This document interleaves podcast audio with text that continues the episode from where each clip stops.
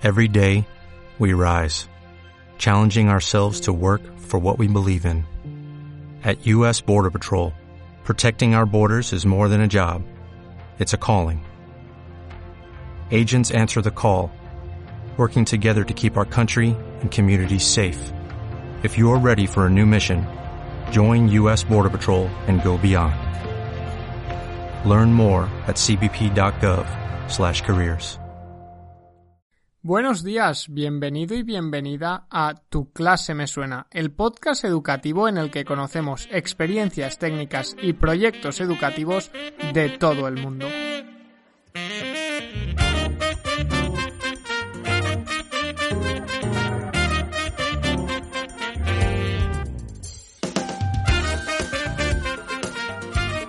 Hola, ¿qué tal? Muy buenos días. Comenzamos aquí un episodio muy especial, el episodio número 100 del domingo 28 de marzo del 2021. Y como digo, estamos contentísimos desde Son Proyecte porque hoy es nuestra entrevista número 100. 100 semanas seguidas conociendo a docentes de alrededor de todo el mundo y sus experiencias, sus proyectos y al final lo que hacen en las clases y que de alguna forma se dan a conocer al resto de profes por aquí, por los micros de tu clase me suena y eso es para estar más que contento. Desde aquí os queremos agradecer de parte de todo el equipo a todos los invitados e invitadas que habéis hecho esto posible, que habéis hecho los 100 episodios de tu clase me suena posible y cómo no, también a todos los que nos escucháis cada domingo, porque eso es lo que al final nos motiva a seguir.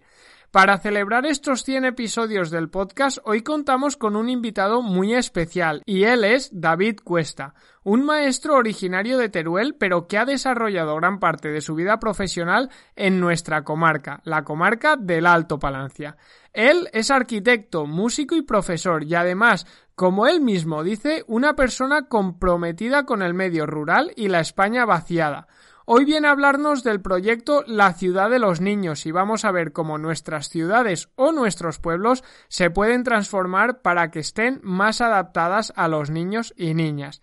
Pero antes de eso, como siempre, os recordamos que desde Son Proyecte tenemos un canal de YouTube que podéis buscar con el nombre de Son Proyecte y ahí vamos subiendo tutoriales, actividades, iniciativas y algunos vídeos sobre herramientas que os pueden ayudar en vuestra práctica docente. En unas semanas subiremos una nueva herramienta que es Padlet y es un tutorial que creemos que os va a gustar mucho y es una herramienta con una flexibilidad tremenda. Ya sabéis, si queréis proponer cualquier tema o cualquier herramienta que queráis que analicemos, nos lo podéis escribir a contacto arroba sonproyecte.com y nosotros intentaremos realizar el tutorial.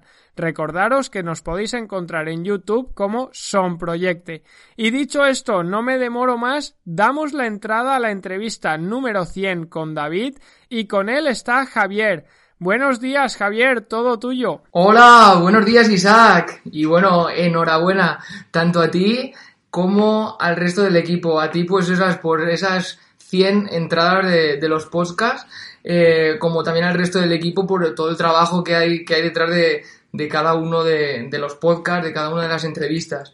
Pues ciertamente me, emociona y, me enorgullece, pues eso, el, el, haber hecho 100 podcasts, que son 100 semanas y dos años y poco que llevamos. Y bueno, para celebrarlo, pues tenía que ser una entrevista eh, especial, diferente. Y además yo lo había pensado como una entrevista íntima también, tranquila. Y bueno, aquí estoy, viendo llover también desde la ventana y con, con, un gran amigo como es David, el cual viene a contarnos no un proyecto de clase, eh, tampoco un proyecto de cole, tampoco un proyecto de ciudad, sino un proyecto de, de comarca. Bueno, David, el micro es tuyo, muy bienvenido. Hola, buenas, muchas gracias. Eh, lo primero, eh, felicitaros eh, por el programa número 100 y daros la enhorabuena por toda la labor que estáis haciendo. Eh, además, es un honor eh, estar eh, aquí con, con vosotros, personalmente contigo, porque, bueno, son muchos años, muchas anécdotas juntos y, bueno, encantado de estar en esta celebración aquí con, con vosotros. Muchísimas gracias. Bueno, pues si te parece, que creo que tenemos bastante porque el proyecto, la, comarca en sí lo, lo avala y el proyecto es igual de grande. Eh, empezamos ya. Eh, si te parece, ¿cómo? Lo primero que me surge, supongo que como en todos los proyectos, es eh, cómo surge, de dónde surge ese proyecto, dónde surge la idea a David, dónde le surge. Bueno, pues esta idea surge un poco por casualidad o por causalidad, que me gusta decir a mí. yo estaba trabajando en un instituto en Cataluña, me iba todos los lunes por la mañana de madrugada y para ir acompañado en el coche escuchaba un podcast de Antonio Domingo y María José Acevedo que se llamaba Dopamina T. Y un día estaba en ese podcast de invitada Mar Romera. Mar Romera estuvo hablando de Francesco Tonucci y del proyecto de la Ciudad de los Niños. Entonces ahí se me encendió una, una luz que, que, pues bueno, eh, dije, ¿por qué no eh, aplicar este proyecto, intentar adaptarlo a la comarca? Eh, yo, bueno, sabéis que por mi formación soy arquitecto, músico y profesor. Llevaba mucho tiempo intentando aunar la, la faceta de, de arquitecto con la de docente, con la, con la educación y este proyecto, eh, pues bueno, creo que se, se, adaptaba, pues yo, bueno, mi perfil se adaptaba bastante a este proyecto y creo que podía, que podía mm, dar eh, algo bueno a, a, la comarca, ¿no? sé, siempre está la, la, parte esa romántica, por decirlo así, de, de volver a la sociedad eh, algo del que, que, te ha dado. No sé, yo, mi persona no sería la misma sin, sin, esta, sin esta comarca, sin estos amigos y sin, sin este entorno. Entonces surgió de, de esta manera. Eh, me puse en contacto gracias a otra amiga que tenía contacto de Mar Romera, me puse en contacto con ella. Ella me invitó a la semana siguiente a un eh, congreso en Madrid donde venía Francesco Tonucci eh, allí que me planté, le expliqué la idea y bueno, le, le gustó, mostró su, su, interés y su apoyo y bueno, unas cosas fueron llevando a otras y aquí estamos. Aquí estamos, aquí estamos y haciendo un proyecto que bueno, creo que lleva, eh, llevas un año y medio, dos años, ¿cómo, ¿cuánto llevas con el proyecto? Sí, esto que te he comentado eh, fue en marzo, finales de marzo, principios de abril de 2019 y desde entonces, la verdad es que la, la, primera parte fue bastante rápido y ahora, pues con la pandemia y todo este lío, la implantación está siendo un poco más lenta de lo que me gustaría, pero, pero bueno, eh, vamos poco a poco y con paso seguro. La, la comarca de la que me hablas es el Alto Palancia. Y, pero ¿dónde emerge? ¿Cuál es el primer pueblo donde empiezas a escaudiel? ¿O... No, eh, bueno, eh, como sabéis, yo eh, he vivido mucho tiempo en, en Caudiel, ahora vivo en, en, Navajas. Y pues bueno, a raíz de, del, del, proyecto, o no lo sé, porque como os digo, hay veces en la vida que las cosas surgen cuando tienen que surgir. en Navajas se intentaba hacer algo por la infancia, a la vez en altura, también en Viver, y como que nos unimos todos, nos enteramos, porque bueno, sabéis que esta comarca de Alto Palancia, al final a mí me gusta decir que es pequeña y nos conocemos todos, y si no, pues bueno, conoces a alguien que conoce a alguien, pues bueno, nos pusimos todos en contacto y se, se comenzó a trabajar por ahí. Muy bien. Eh, bueno, yo creo que una vez contextualizado el, cómo surge, ya vamos al grueso del proyecto, que es, pues, pues, ¿qué es la ciudad de los niños? Para el que no conozca a Tonucci, bueno, suponemos que, que, lo conocerán gran parte de los oyentes, pero bueno, para el que no conozca, pues, eh, recomendación inmediata de buscarlo en el San Google y, y bueno, a Mar Romera también supongo que, que lo conoceréis. ¿De dónde, qué es, qué es la ciudad de los niños como tal? Bueno, eh, como bien has dicho, eh, el proyecto original es de, de Francesco Tonucci, que es un pedagogo y dibujante italiano. Eh, a lo mejor hay gente que lo conoce como Frato porque hace viñetas eh, con ese seudónimo, viñetas sobre educación, así pues de la manera de dibujar eh, tipo Kino, el de Mafalda, uh -huh. y pues bueno, creo que, que, esas viñetas son bastante conocidas también. Este proyecto Francesco lo, lo, comenzó en 1991 en Fano, en, en Italia, que es su ciudad natal, y comenzó como, como un experimento por parte del ayuntamiento donde se quería a lo largo de una semana eh, dar la ciudad a, a, los niños, a la infancia y, digamos, eh, quitársela o restarle un poco a, a los adultos. Mm. Ese proyecto salió muy bien, les encantó. El alcalde le propuso a Francesco repetirlo todos los años, pero Francesco, que es un señor eh, muy sabio, le dijo al alcalde que no lo repetirían cada año, sino que lo podían hacer durante todo el año. Y así comenzó.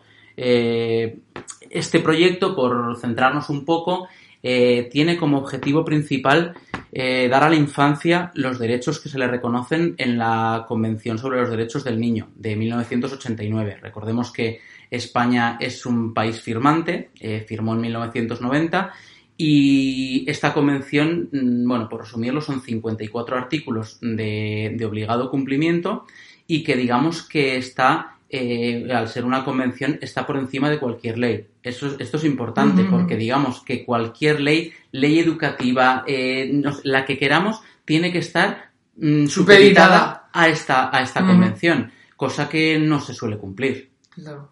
¿Vale? Entonces, pues bueno. Eh, tener en cuenta, sí, sí. Sí, por resumir los artículos eh, de esta mm, de esta ley, de esta convención, perdón, eh, digamos que los niños y las niñas tienen que tener acceso a, a toda la información de, de todo lo que les sea, de todo lo que les afecte, tienen que tener la posibilidad de pensar y opinar por sí mismos, eh, la posibilidad de participar activamente en la sociedad y en la toma de decisiones y tienen que tener tiempo y espacios para jugar sin la vigilancia directa de adultos. Este punto es muy importante también. Muy bien. Bueno, podríamos decir también que, que esto, este articulado deriva en que eh, el funcionamiento del proyecto va eh, encauzado en dos direcciones. En que a los niños se les tenga en cuenta como ciudadanos de pleno derecho, no como lo que siempre decimos, no, es que los niños son el futuro. No, los niños son el presente. Correcto. Y las niñas, siempre que me refiero a niños, muchas veces Sí, sí, sí. eh, niños, niñas, ¿vale? Correcto. Eh, entonces, como decía, son eh, la infancia es el presente, se tienen que tener en cuenta. Un niño, mm, ¿cuándo es eh, el ahora? ¿A los 18 años? No, Eh, un niño ya es, es ciudadano, ya se le tiene que,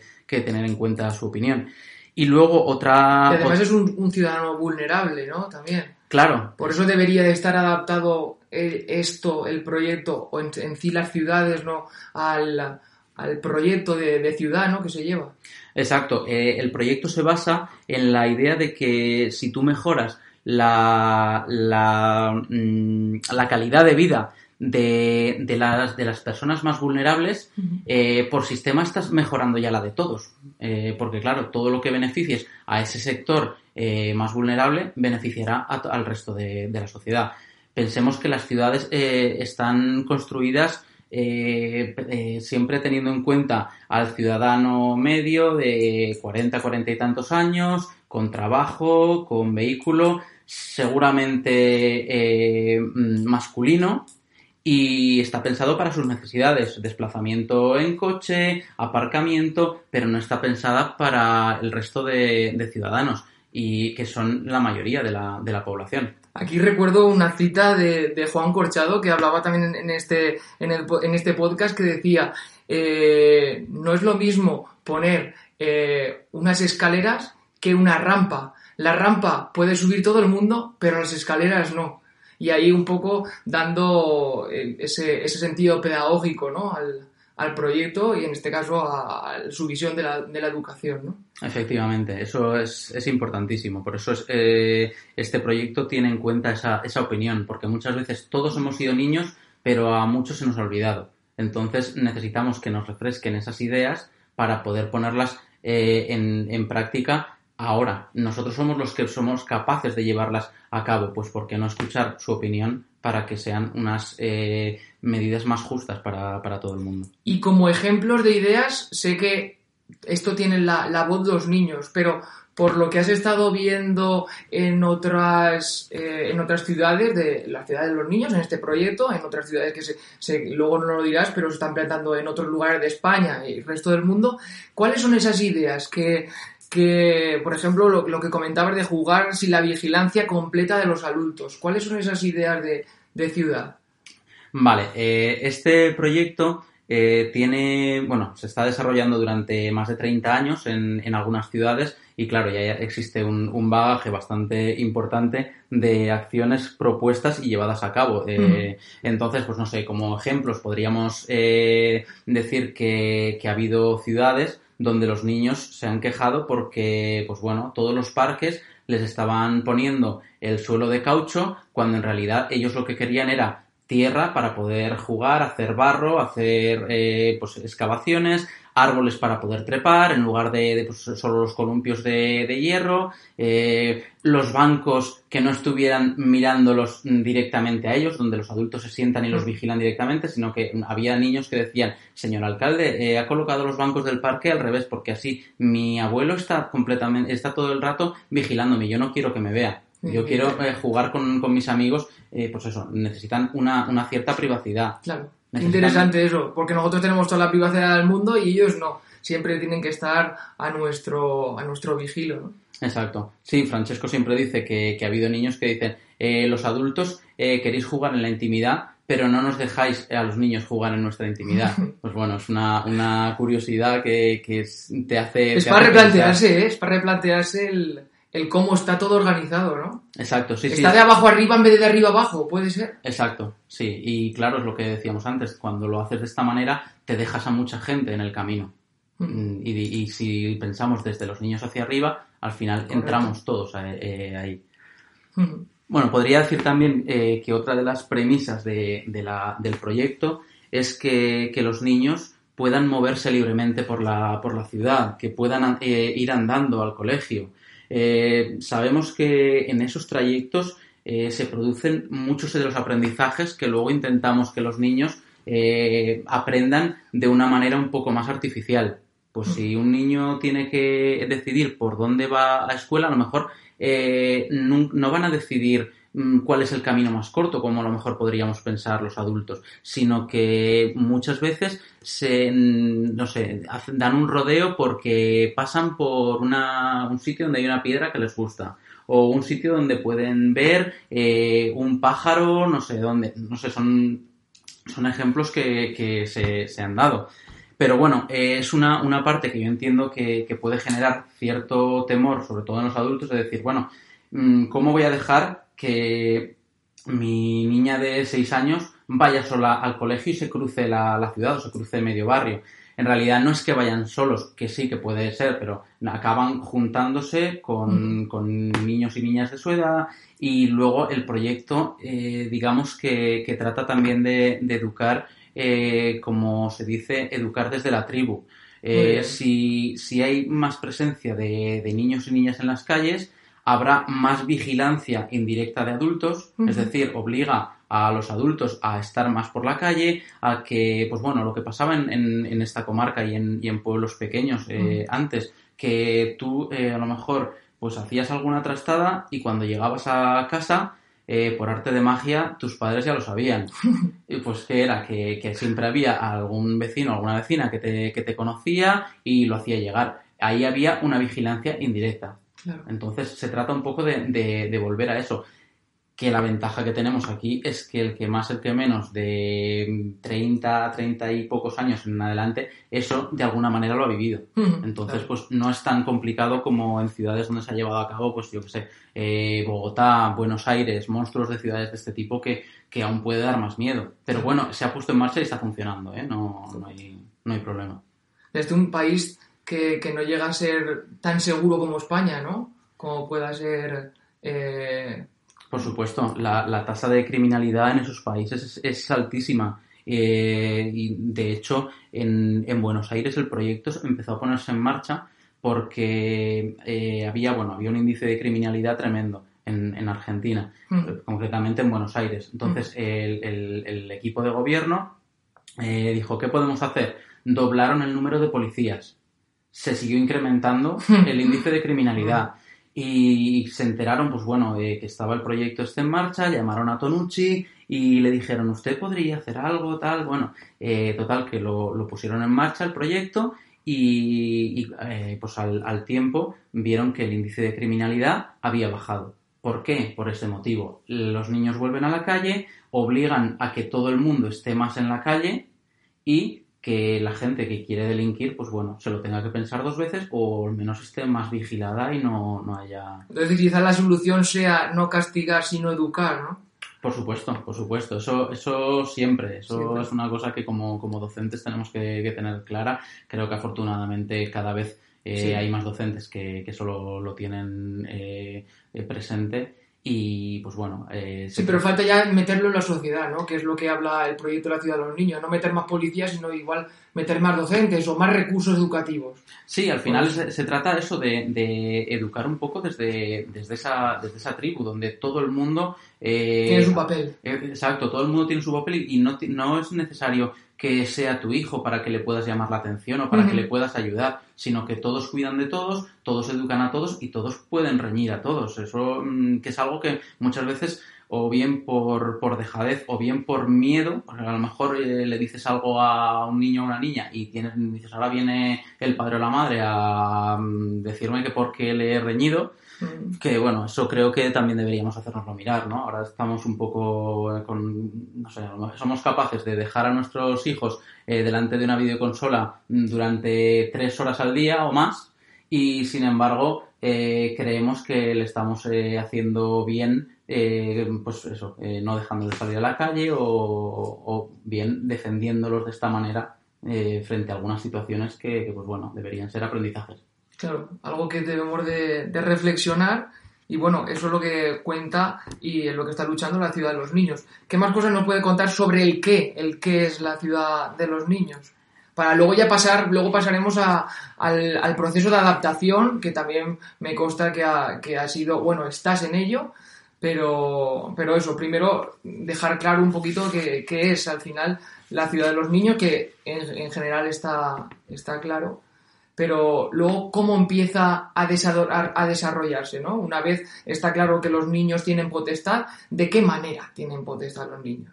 Vale, eh, una vez tenemos clara la, la filosofía del, del proyecto y los objetivos, eh, es muy como bien dices, hay que llevarlo a cabo. Tenemos que ser capaces de llevarlo a cabo. ¿Cómo eh, conseguirlo y que no quede esto en, en una, en una utopía?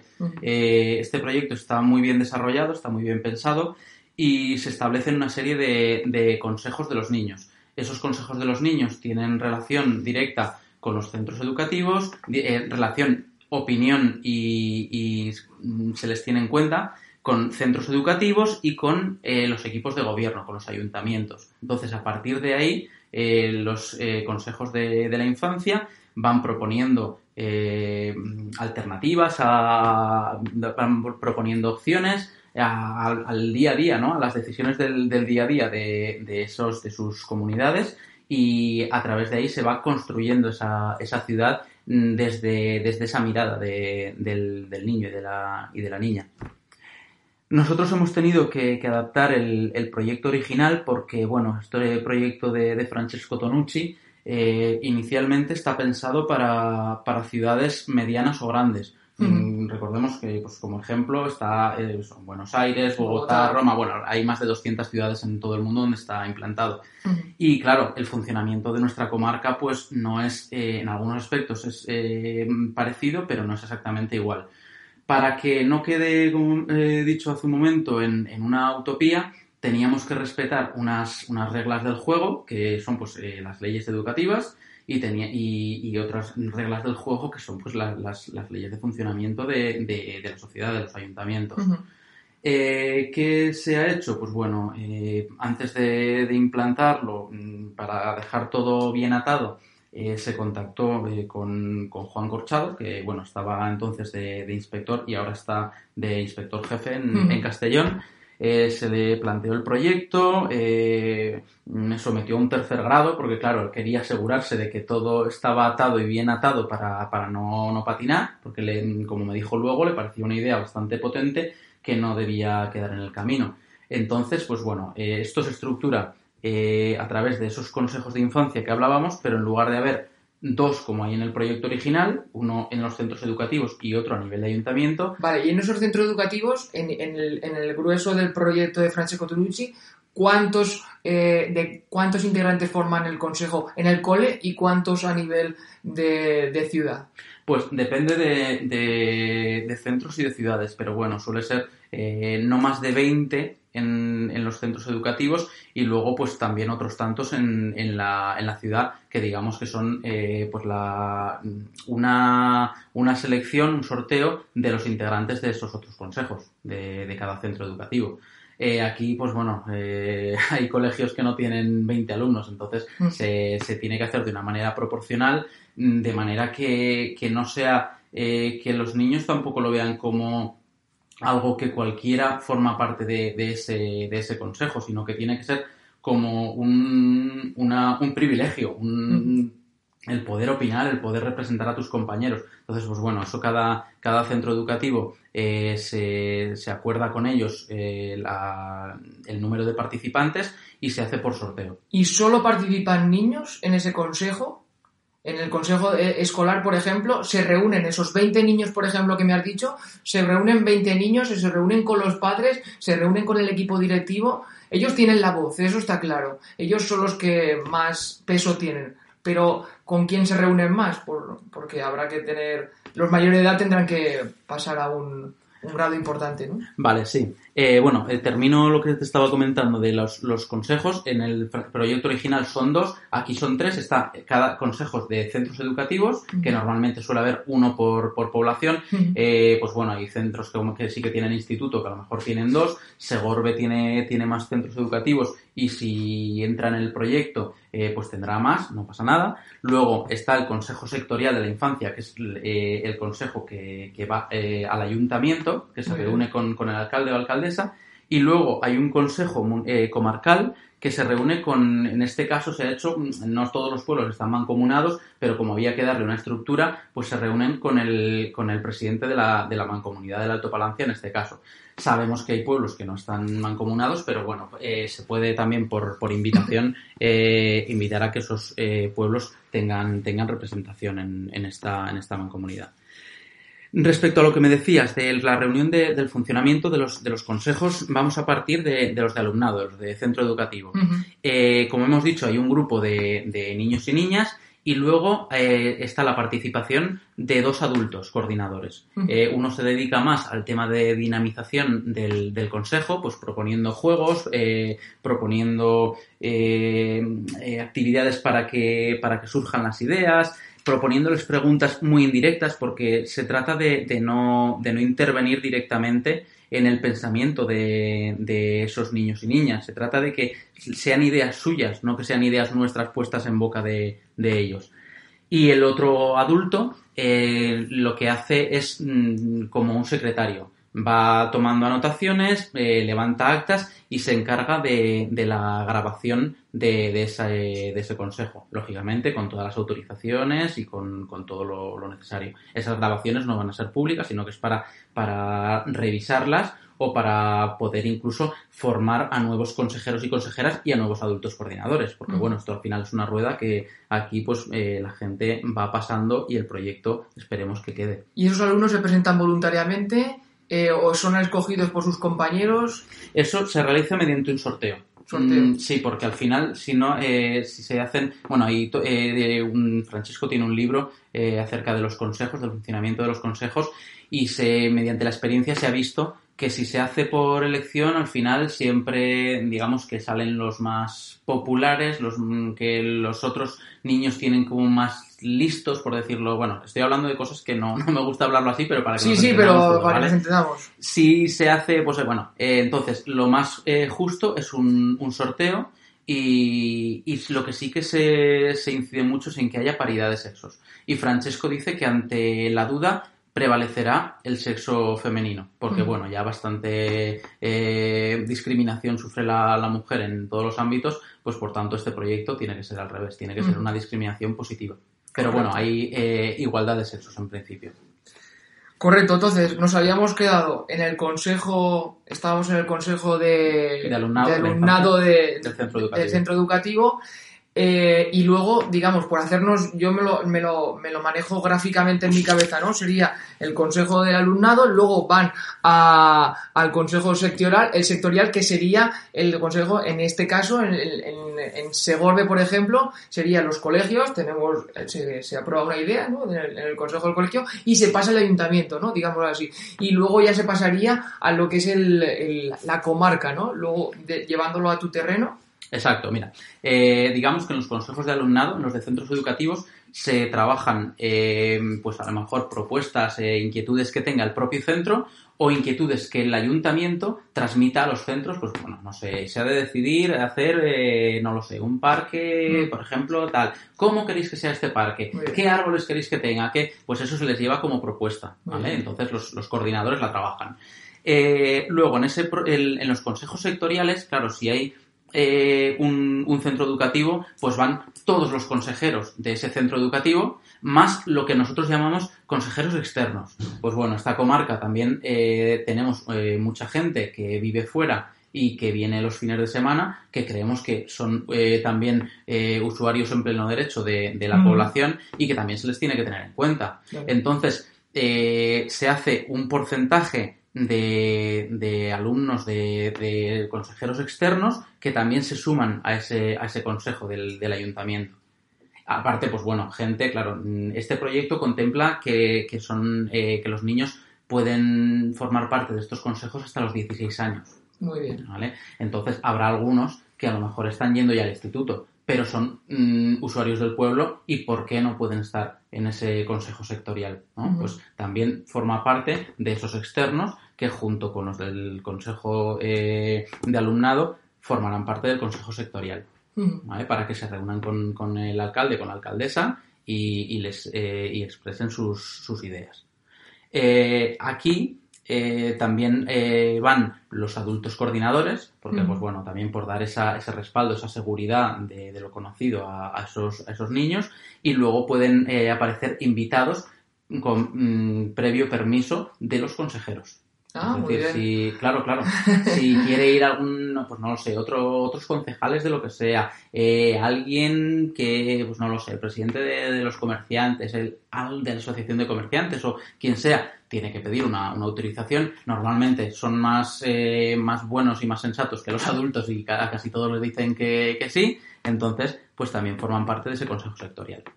Muy bien. ¿Y estas, y estas decisiones qué efectos tienen en la sociedad? ¿Es como eh, realizar un voto al tal cual? A ver, no sería, no sería un voto. Digamos que aquí las propuestas que se, que se llevan son eh, propuestas de, mm, digamos, a ver, sencillas para nosotros, pero muy importantes para, Claro. para, la, para la infancia. Eh, sí que se anima a los ayuntamientos a que mm, vayan eh, llevando a cabo ese- esas eh, algunas de las de las decisiones, sobre todo pues las que mm, las que sean más fáciles de, de llevar a cabo, las que se pueda a nivel económico, que sean viables, que las vayan eh, realizando para que mm, los propios eh, niños y niñas vayan viendo que, ostras, esto que hemos propuesto nos han hecho caso, nos escuchan los adultos, ¿no? Pero Eh, tiene que haber un compromiso también, ¿no? Por Claro, parte del claro, ayuntamiento. claro, tiene que haber un compromiso. el- los ayuntamientos tienen que comprometerse a dar eh, respaldo a este, a estos eh, consejos, a este proyecto y, a- y tienen que comprometerse a, a realizar mm, el mayor número de propuestas que, que haya. Mm, Lógicamente, pues habrá algunas que, que a lo mejor pues son inviables por lo que sea. Se les puede explicar, se les puede decir esto no se puede por tal, pero lo que es muy importante es que no se juzguen, porque Sí, sí. un niño o una niña que expresa su opinión y se les, digamos que eh, se, se le ríen, se, le, se la toman a broma, ese, ese niño, esa niña, eh, difícilmente volverá a expresar una, una opinión, porque, pues bueno, por vergüenza, por, por miedo al rechazo, pues a lo mejor se crea ahí una, no sé, un, un poco de, de, de, de pantalla, de, barrera, ¿no? Entonces sí que se les dice que, que, pues bueno, eh, atenderás las que, las que puedas, eh, pero mm, no, nunca se, se tiene que juzgar la, Mm. la opinión de, de un niño o una niña. Bueno, y hasta aquí llegamos, así concluimos la primera parte de la entrevista con David Cuesta. Muchísimas gracias David por todas estas reflexiones y ya deseamos seguirte escuchando el domingo que viene. Hasta aquí vamos a dejar tres reflexiones que nos han gustado mucho de, esta media hora de episodio. La primera es que las ciudades, si lo pensamos, como nos decía David, están hechas para el ciudadano medio, ¿no? Y el ciudadano medio no son los niños, no son los jóvenes, son esas personas de 40 años más o menos, como nos expresaba el invitado. La segunda es que tenemos que educar desde la tribu. Hay un proverbio que, dice que para educar a un niño hace falta la tribu entera, y esto es lo que nos ha estado comentando David durante la entrevista. Debemos dejar de ver la educación como algo personal de los padres y las madres, sino que como en una tribu, como dice David, debemos colaborar entre todos y todas para lograr una educación integral de los niños y niñas y así poco a poco conseguir estas ciudades y pueblos para los niños. Y por último, destacar los valores que se desarrollan en los niños y niñas con este proyecto, ¿no? La iniciativa, el pensamiento crítico, el respeto, la comunicación, las estrategias para pedir cambios de una forma formal, el empoderamiento, son valores que, se, que estamos desarrollando y que van a ayudar a hacer de la ciudad algo mejor y que los niños y niñas van a ver que su voz tiene sentido, que su voz tiene importancia y esto es algo esencial. Hasta aquí nos despedimos de este episodio número 100, pero de la primera parte. Gracias a todos los que cada domingo nos escucháis, a los que os suscribís a Spotify, a iTunes y a iVoox, y a todos y todas los que cada domingo ponéis vuestro granito de arena en la mejora de la educación. El domingo que viene volvemos con la segunda parte de este episodio con David. No os lo podéis perder porque nos va a contar el núcleo, nos va a contar la parte más importante del proyecto, así que os esperamos la semana que viene con esta segunda parte. Hasta entonces recordad que compartiendo mejoramos la educación.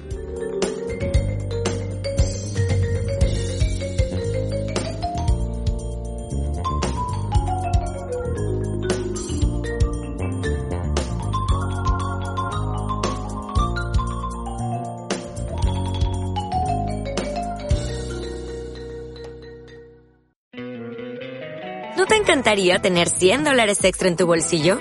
Haz que un experto bilingüe de TurboTax declare tus impuestos para el 31 de marzo y obtén 100 dólares de vuelta al instante. Porque no importa cuáles hayan sido tus logros del año pasado, TurboTax hace que cuenten. Obtén 100 dólares de vuelta y tus impuestos con 100% de precisión. Solo con Intuit TurboTax. Debes declarar para el 31 de marzo. Crédito solo aplicable al costo de la presentación federal con TurboTax Full Service. Oferta sujeta a cambios o cancelación en cualquier momento.